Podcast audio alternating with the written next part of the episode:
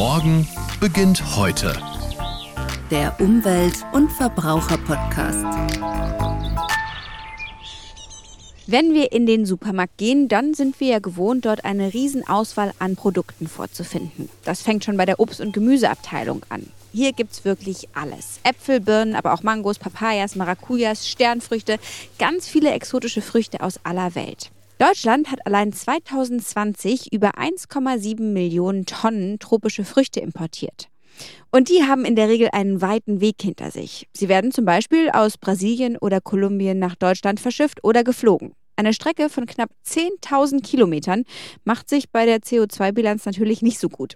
Hier gibt es aber vielleicht eine Lösung. Warum nicht einfach die exotischen Früchte bei uns in Deutschland anbauen? Genau das macht Ralf Schmidt mit seinem Team im Tropenhaus Klein Eden in Bayern. Ich bin Toni Scheuerlen und ich werde mir heute mal dieses Modellprojekt genauer anschauen und bin gespannt, wie das Ganze dort funktioniert und ob es am Ende wirklich nachhaltiger ist.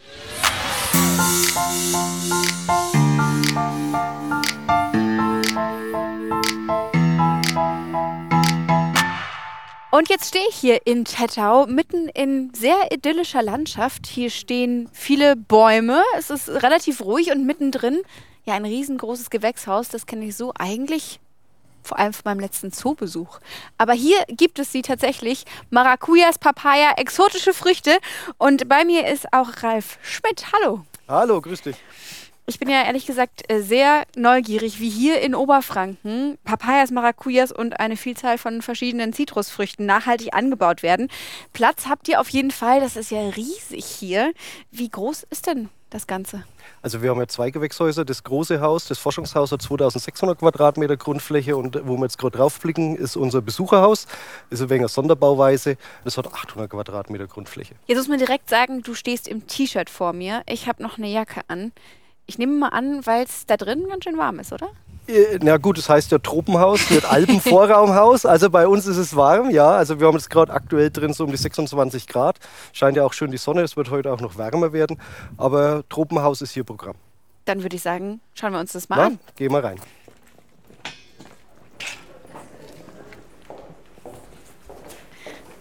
So. So, jetzt gehen wir erstmal ins Forschungshaus rein, ins große. Oha. Es Das ist schon ist relativ muckelig. tropisch, aber das Besucherhaus ist noch tropischer, weil wir hier drin nicht mehr so die Luftfeuchte brauchen, wie man denkt, und auch nicht so die Temperaturen. Deswegen ist es hier drin schön warm, aber den richtig tropischen Bereich haben wir im Besucherhaus. Also wer das kleine Gewächshaus von zu Hause kennt, der kann sich das jetzt mal in, würde ich mal sagen, hundertfacher Größe vorstellen. Hier stehen jede Menge Pflanzen. Hier links, ja, ich würde sagen, das sind schon Bäume. Auf der rechten Seite ganz viele große Töpfe mit Pflanzen. Was haben wir denn hier alles? Also man muss ja hier drin bei uns unterscheiden. Wir haben Sachen in Töpfen wirklich verstehen. Da ist es wirklich die Forschung mit der Hochschule Weinstefan. Ja. Und das hier sind jetzt so die Erdkulturen. Das kann man sich vorstellen wie in den Ursprungsländern, dass die mit Grund und Boden verbunden sind. Und das war ja auch so, wie wir gestartet sind und jetzt einfach mehr so zum Bereich Töpfe zurück wollen. Wir haben jetzt hier zum Beispiel eine Mischung zwischen Steinfrucht in der Erde und australischen Fingerlimetten. Wir sehen im Hintergrund, hier ist ein Kakao, den haben wir frisch geschnitten, der geht jetzt gerade mit den ganzen Blüten auf. Das ist ein Kakao aus Costa Rica. Dann haben wir Kanisteln. Kanisteln ist zum Beispiel eine Frucht, das kennt bei uns kein Mensch im Handel. Nee. Man muss sich die vorstellen, da vorne ist ja ein Bild, das ist eine, so eine gelb-orange, birnenartige Frucht. Ja. Die ist sehr mehlig, erinnert eher an so eine Mischung zwischen Kürbis und Süßkartoffel. Ist jetzt nicht die Frucht, wo man sagt, das ist jetzt eine leckere Frucht, sondern die hat unheimlich viel Kohlenhydrate und Eiweiße. Jetzt steht hier die australische Kaviarlimette direkt neben einer Frucht aus Costa Rica. Wie funktioniert das? Das sind ja sehr unterschiedliche Teile der Erde. Also das ist richtig, man muss dazu sagen, wir haben ja im Ursprung hier mit fast 50 verschiedenen Frucht- und Gemüsepflanzen hier angefangen und waren der Meinung, alle kommen mit dem Mischklima zurecht, Tropen ist Tropen. Dem ist aber leider nicht so. Deswegen haben wir jetzt auch umgebaut und den Pflanzenbestand geändert. Wir machen jetzt wirklich nur noch in der Forschung und im Anbau Kulturen, die mit einem einem Mischklima gemeinsam zurechtkommen. Also das heißt, wir machen jetzt fast nur noch Papaya, Sternfrüchte, eben äh, tropische Zitrusarten. Kakao kommt so teilweise zurecht. Das ist auch eine, eine besondere Art aus Costa Rica. Wir haben auch einen peruanischen, die auch so Trockenstandort geeignet sind oder auch tiefere Temperaturen fahren können oder geringere Luftfeuchte. Und so haben wir den Pflanzenbestand eigentlich angepasst und sind jetzt eigentlich bloß noch bei sieben Leitkulturen und nicht mehr 50. Jetzt kann man hier durch das Gewächshaus, durch die Fenster nach draußen gucken und sieht den Wald draußen, wie er hier bei uns wächst. Hier drin sieht das ja ganz anders aus.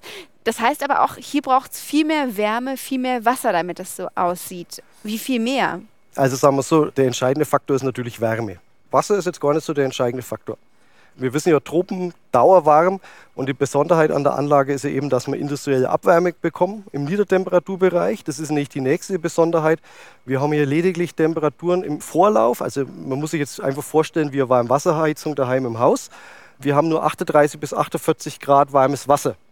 Also man könnte mit der Hand locker drunter fassen, ohne dass man sich verbrüht. Und diese Temperatur verheizen wir eben und brauchen somit keine fossilen Brennstoffe. Und das Thema Wasser nutzen wir hier drin natürlich durch die, ich sag mal, effiziente Beregnung oder Mikrosprinkler oder, oder so Tröpfchenbewässerung, haben wir einen immens geringeren Wasserverbrauch. Also ist es schon sehr ressourceneffizient, wenn man das so sagen kann. Wo genau kommt denn die Wärme her? Ich sehe hier jetzt gerade einen, ja, wie soll man das beschreiben? Einen riesengroßen Apparat von Rohren und Kurbeln. Hat das was mit dem Klima hier drin zu tun? Ja, das hat was mit dem Klima zu tun. Das ist unsere sogenannte Fernwärmeweiche. Wenn wir jetzt auch vom Fenster rausschauen, sehen wir ein gelbes Gebäude. Das ist die Firma Heinz Glas. Also wir bekommen die Abwärme von einer Glashütte. Wir sind auch nur 500 Meter weg. Und die Besonderheit ist eben dieser Niedertemperaturbereich, wo wir hier drin verheizen. Das ist auch ganz einfach erklärbar. Das große rote Rohr ist das warme Wasser, was ankommt. Und das blaue Rohr ist praktisch der Kühlkreislauf, wo wir, wenn wir hier drin verheizen, das kalte Wasser wieder zurückschicken, wo dann wieder in den Heizkreislauf von der Firma Heinz geht. Und Glashütte, warum? Ein Truppenhaus braucht ja das ganze Jahr Wärme. Also selbst im Sommer haben wir die Problematik, dass wir die Fische mitheizen müssen. Und deswegen eben eine Glashütte wird die 365 Tage im Jahr produziert. Hätten wir jetzt zum Beispiel einen Industriebetrieb, der wesentlich mehr Abwärme hat, aber nur vier Tage die Woche produziert, dann hätten wir das Problem, was machen wir mit den restlichen drei Tagen. Also das ganze Konzept steht und fällt damit, dass ein Betrieb 365 Tage im Jahr 24 Stunden lang Abwärme produziert. Das heißt, man kann auch Luft als Restprodukt verwerten. Nein, viele denken immer, es ist ein ganz kompliziertes Konstrukt hier drin. Das ist nichts anderes wie eine große Warmwasserheizung in einem Wohnhaus, bloß dass es ziemlich groß ist. Ja, sehr, sehr mehr, groß. Ja, aber mehr, mehr ist es nicht. Das ist einfach nur eine große Warmwasserheizung. Jetzt ist das Tropenhaus ja ein Modellprojekt. Warum ist denn noch niemand vorher auf die Idee gekommen, so einen Kreislauf hier zu nutzen? Ist das bisher einfach noch zu unrentabel? Also das ist eine gute Frage, warum niemand vorher draufgekommen ist. Also man muss sagen, das Thema Abwärmenutzung Gewächshaus haben die Holländer schon vor 25 Jahren gemacht. Von über Blockheizkraftwerke und so. Also das gab es schon. Aber zu sagen, man macht energieintensive Kulturen eben aus den Tropen und benutzt diesen Niedertemperaturbereich, weil sonst hat man bei Abwärme immer ab 75 Grad aufwärts nachgedacht, aber nie in diesen, ich sag's mal, sehr trägen Niedertemperaturbereich, der eigentlich nur in die Umwelt abgelüftet wird. Also warum das noch nicht mehr machen, kann ich jetzt leider so nicht beantworten. Und zum Thema rentabel, Deswegen sind wir eben eine Forschungseinrichtung, die Pflanzen so hinzukriegen, dass man sagen kann, okay, wenn man das so und so anbaut, wenn man das so und so gießt oder düngt oder schneidet, hat man irgendwann auf einen Quadratmeter so einen hohen Fruchtertrag, nenne ich es jetzt einfach mal so, dass es betriebswirtschaftlich umsetzbar ist. Jetzt haben wir hier vorhin gerade von dieser besonderen Zitrone gesprochen. Eine Limette. Eine Limette. Ja. Die besondere Limette aus Australien. Die hierher zu verschiffen, das würde ja wahnsinnig viel CO2 verbrauchen. Wie viel wird denn jetzt eingespart dadurch, dass sie hier wächst? Also bei der Kaviarlimette ist es ja noch schlimmer. Das ist übrigens die teuerste Frucht, die wir hier drin haben. Okay, da muss ich mir die gleich nochmal genauer angucken. Da sind zurzeit keine dran, die sind schon abgeerntet. also ähm, die Kaviarlimette kommt zum Beispiel bei uns nur eingelegt oder gefrostet. Die kommt gar nicht im Frischzustand zu uns. Und da liegt man derzeit im Großhandelspreis fürs Kilo bei 127 Euro. Hui. Wo es aber wirklich wo gravierend ist, ist eben die Papaya und die Sternfrucht. Das ist ja alles Flugobst. Muss man klipp und klar sagen, dass ein Kilogramm Gewicht, also ein Kilogramm Frucht, pro Flugkilometer ein Gramm CO2 ausstößt. Also das heißt, viele Papayas bei uns im Handel kommen aus Brasilien. Wenn man jetzt Brasil oder Rio de Janeiro als Flughafen nimmt, die fliegen auf München, sind wir irgendwo bei 9 Kilogramm CO2-Ausstoß pro Kilogramm Frucht. Boah. Am schlimmsten finde ich das bei der Sternfrucht. Viele haben Berührungsängste bei uns mit den Sternfrüchten, weil wir bauen die ja vollreif an, also jede Frucht. Die sind dann quietschgelb, haben ein wunderbares, kräftiges Apfelsäurearoma und dann wird es fruchtig. Das glauben uns die Leute immer nicht, weil jeder kennt nur diese grünen Teile im Handel, die eigentlich kein Mensch braucht. Es ist nur so ein Dekoprodukt, das schmeckt ein bisschen wie Gurke, so ähnlich. Und die kommen meistens aus Indonesien. Jetzt, wenn wir Jakarta annehmen, bis die in München sind, reden wir eigentlich schon von über 10.000 Flugkilometern. Dann sind wir eigentlich bei einem Dekoprodukt bei 10 Kilogramm CO2 für ein Kilogramm Frucht, was kein Mensch essen will. Das Nee. ist eigentlich der Irrsinn. Das heißt, dadurch kann man vielleicht hier auch nochmal Früchte ganz neu kennenlernen, weil wir sie sonst gar nicht in diesem Zustand hier herbekommen. Das ist auch so der Faktor, warum eigentlich die ersten, wo das Projekt wahrgenommen haben, die Gastronomie war. Muss man so sagen, weil so wie wir es anbauen, kriegst du sie halt im Handel nicht. Und dann muss man noch eins dazu sagen, wir sind so Freunde, wie es eigentlich auch in den Tropen ist, die vollumfängliche Verwertung einer Pflanze. Also wir essen ja bei der Frucht ja nur das edle Teil. Aber Papaya kannst du grün essen. Du kannst bei Zitronengras essen wir meistens diese trockenen Stiele unten, die noch gar nichts schmecken. Du kannst genauso, das ist ein Gras, das Gras mitessen. Also das ganze Laub. Wir schauen eigentlich, dass wir wirklich mal Pflanzen haben, so ähnlich, was jetzt beim Tier ist, dieses Nose to Tail, dass wir from Leaf to Root mit der Pflanze machen, von der Wurzel bis zum Blatt bis zur Frucht alles verwenden können. Jetzt haben wir ja über die Theorie gesprochen und du hast auch schon so von den Früchten geschwärmt. Jetzt muss ich natürlich auch den Geschmackstest machen, ob es da auch geschmacklich Unterschiede gibt. Das können wir jetzt gerne machen, da laufen wir am besten mal vor, weil da haben wir schöne sonnengereifte Papayas und probieren das mal aus. Da bin ich dabei. So, bei uns ist jetzt außerdem Martina, die hier mal das Ernten übernimmt, netterweise. Woran erkenne ich denn jetzt, ob die gut ist oder nicht gut ist? Ja, also ich schaue dir an, die Farbe passt und ich fühle auch leicht, ob sie schon ein bisschen nachgibt und dann kann ich die ernten. Also besonders gelb sollte sie sein. Ja, das ist jetzt einfach eine Sorte, die sollte schon die Farbe haben. Man merkt es auch ganz leicht, wenn ich die mal bewege, dann gibt es auch schon nach und ich kann die ganz einfach ernten. Pflücken. Man kann sie pflücken, es ist aber besser, man schneidet es ab, damit man halt nichts verletzt vom Ansatz her, dass er einfach länger halten kann. Ja, jetzt bin ich natürlich gespannt, wie sie schmeckt. Die Papaya. So. Einmal in der Hälfte wird sie durchgeschnitten. So. Uh. Den Geruchstest mal machen. Ja, riecht wie eine Papaya. Ja, melonig, ne? Also der Duft ist jetzt schon wesentlich besser. Jetzt ist auch die Sonne da und macht sich einfach ganz toll bemerkbar. Ich habe so lange keine Papaya mehr gegessen. Ist sie süß? Die ist jetzt süß, die ist jetzt richtig schön reif. Mm. Mhm. Okay, die schmeckt gut. Lecker. Ja, auch die Kerne kann man, ne? Aber das ist jetzt das Pfefferige, wer das halt mag, aber ist ja gesund. Aber wenn man die jetzt mit einer vergleichen würde, aus beispielsweise Südamerika, würde die sich sehr unterscheiden? Ähm, Das Problem ist, jede Länderherkunft hat eine eigene Art, wo halt unterschiedlich schmeckt. Also die, die besten Papayas sind eigentlich die hawaiianischen oder die thailändischen.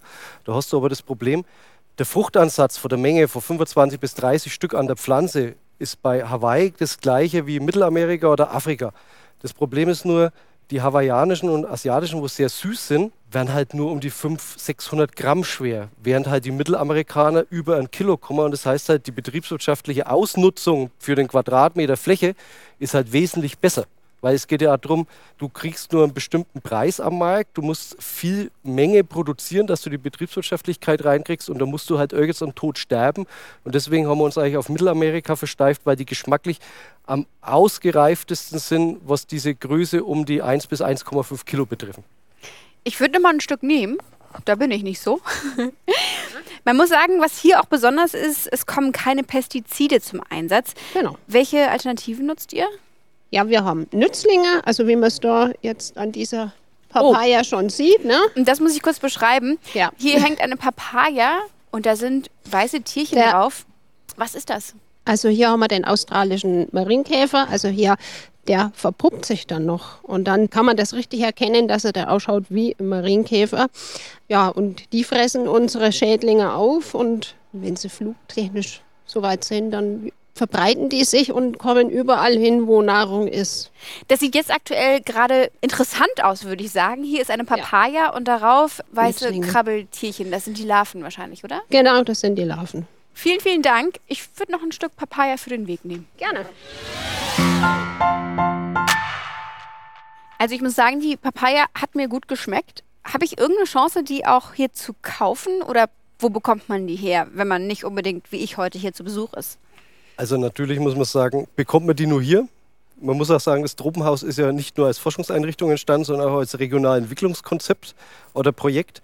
Also wir verkaufen die eigentlich nur an die Besucher oder Gäste, halt, die hier vor Ort sind. Man kann auch ohne Eintritt rein und Früchte bei uns je nach Saison erwerben. Und wir arbeiten jetzt auch mittlerweile dran, nachdem wir auch durch die Kooperation mit der Hochschule Weinstefan auch im Ertrag jetzt immer besser werden.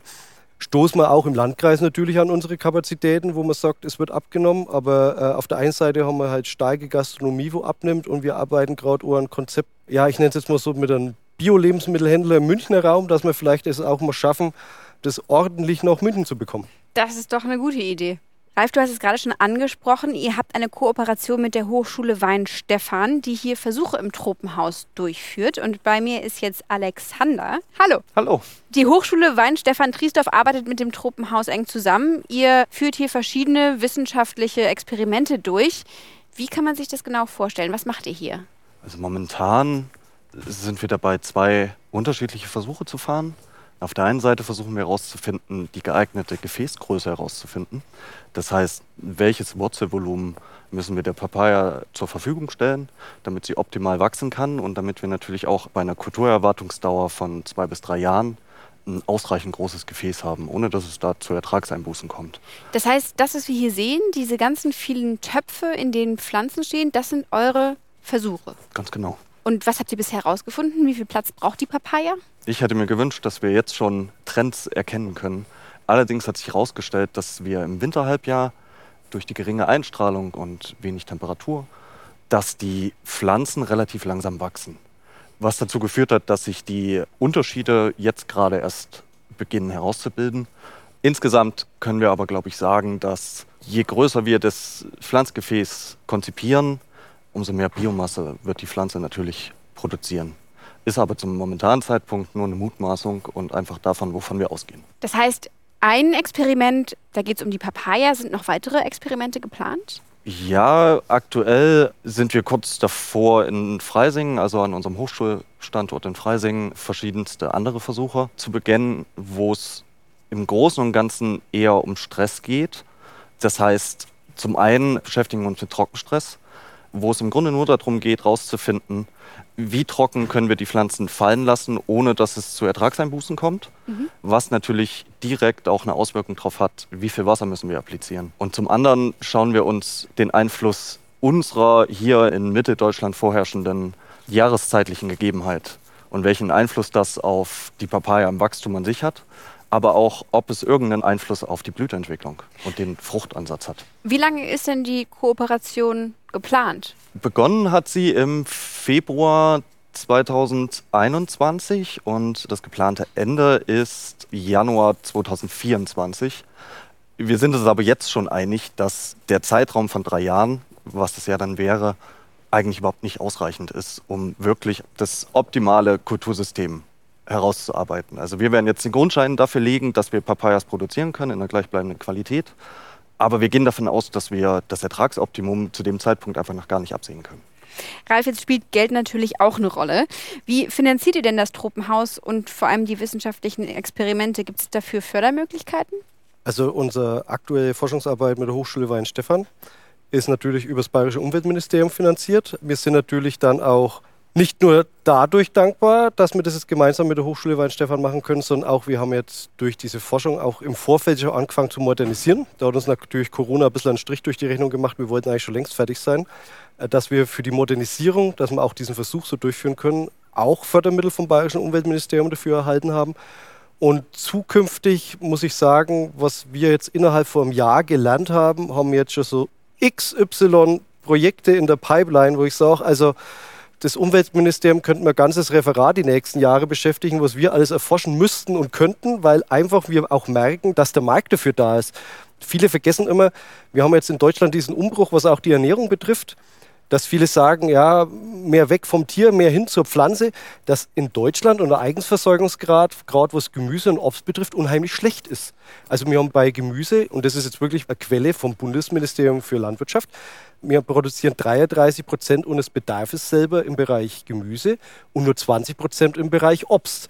Und wir sind ja in einem Punkt, vorhandene Energie weiter zu nutzen zur Nahrungsmittelproduktion, was wir in Deutschland haben. Und ob das jetzt bei der Papaya bleibt oder der Steinfrucht, das ist ja schon das erste Zugpferd, was ja ich sag mal, jetzt, wenn wir es importieren, nicht unbedingt ein nachhaltiges Produkt ist. Das könnten wir dann selber bei uns anbauen, aber es gibt ja noch eine Vielzahl, aber was ernährungstechnisch und gesundheitswirkend unheimlich gute Produkte sind, da weiter am Ball zu bleiben und in zehn Jahren zu sagen, Jetzt hat man in Bayern zum Beispiel in jedem Regierungsbezirk ein Tropenhaus sitzen, wo er einen gewissen Teil und Südfrüchten für den jeweiligen Regierungsbezirk produzieren könnte. Also das wäre so meine Vision, weil ich denke, wenn nicht jetzt, wann dann? Absolut. Gibt es da preislichen Unterschied zwischen der Flugware und der Ware, die hier hergestellt wird? Jein. Ich muss sagen, wir sind etwas teurer, aber wir sind auf der einen Seite biozertifiziert und dann zahlen wir deutsche Löhne.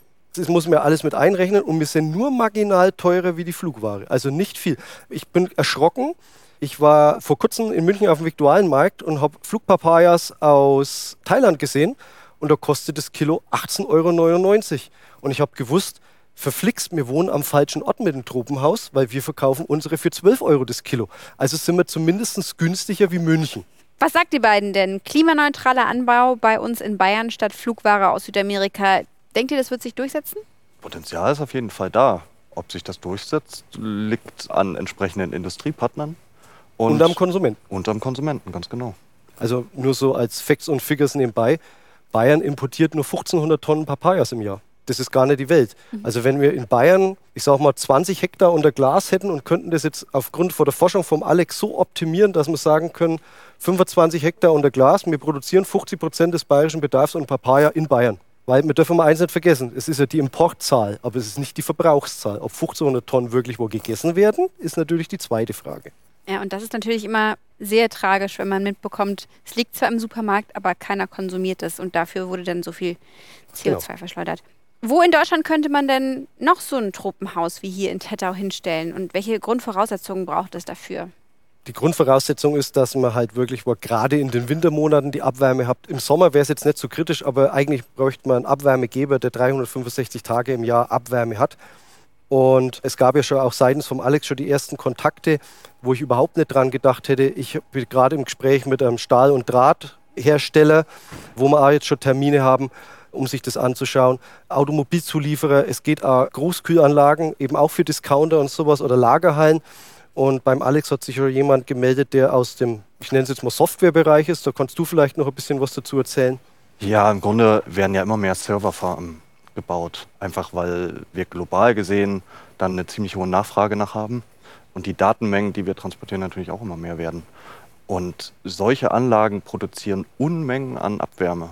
Und haben momentan noch häufig das Problem, dass sie nicht wissen, wohin damit. Da laufen auch ganz viele komplexe Fragen mit einher. Aber solche Abwärme zu nutzen, um damit Nahrungsmittel zu produzieren, wäre natürlich eine charmante Sache. Nicht nur ich bin von diesem Modellprojekt sehr begeistert, sondern auch der Staatsminister Thorsten Glauber und der ist jetzt hier bei mir. Hallo. Hallo, Servus, schön, dass wir uns wiedersehen. Was ist denn das Besondere an diesem Projekt? Wann hat man als Minister schon die Chance, in kurzer Hose und im T-Shirt Sommer im Winter zu erleben? Sommer im Winter zu erleben geht natürlich nur, wenn man tatsächlich es warm hat. Und hier ist es richtig warm, denn wir befinden uns in Tettau in Kleineden im Tropenhaus und äh, die Besonderheit ist natürlich, dass man eigentlich aus einem Industrieprozess, aus Abwärme die Energie nutzt und sie hier für tatsächlich die Gewinnung und die Herstellung von Südfrüchten nutzt und damit natürlich wie im Süden oder in südlichen Gefilden unserer Erde sich fühlt. Denn man ist umgeben von Papaya, Zitrone, von Zitrusfrüchten, von Mangos. Ja, das ist eigentlich schon ein Paradies hier, schon allein zum Verweilen. Und das mitten in Bayern. Warum fördert das Umweltministerium dieses Forschungsprojekt und mit wie viel Geld? Nur Verrückte verändern die Welt. Äh, so, glaube ich, ging es auch dem Herrn Schmidt. Als Sie mit der Idee losgegangen sind, wurden Sie manchmal belächelt. Und heute ist es so, dass wir nach 2012, zehn Jahren, wirklich eigentlich alle drauf hätten kommen können, dass wir Abwärme so nutzen, dass wir daraus noch einen Mehrwert erzeugen. Und das hat man hier mit Bravour umgesetzt. Man hat Forschung mit hinzugezogen und wir haben das als Freistaat mit aktuell 750.000 Euro in Förderung. Und als oberfränkischer Minister ist es natürlich eine Selbstverständlichkeit, hier in der eigenen Hut dabei zu sein.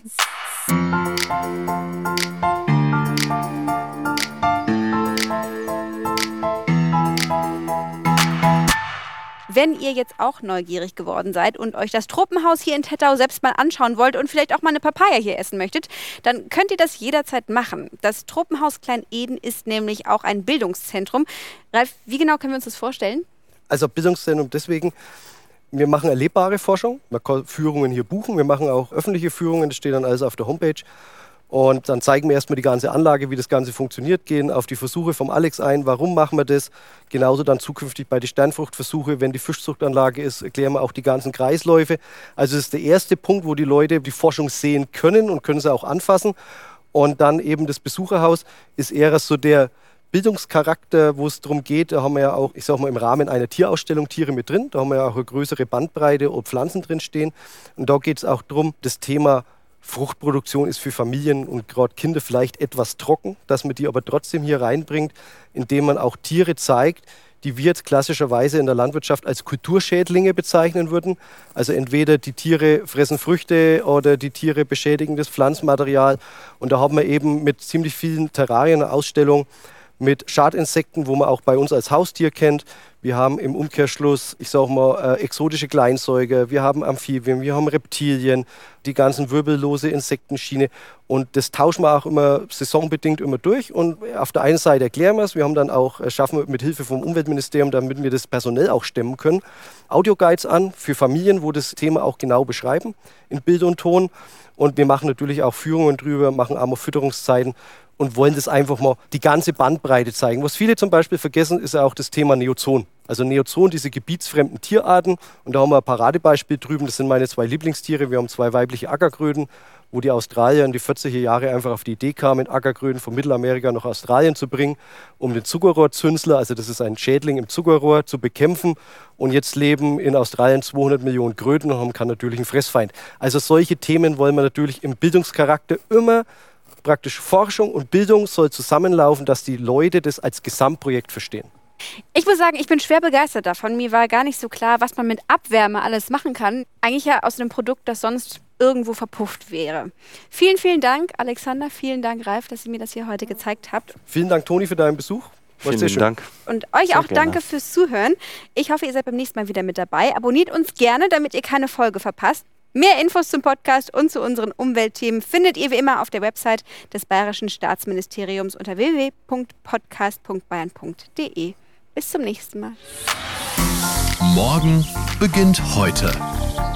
Der Umwelt- und Verbraucher-Podcast.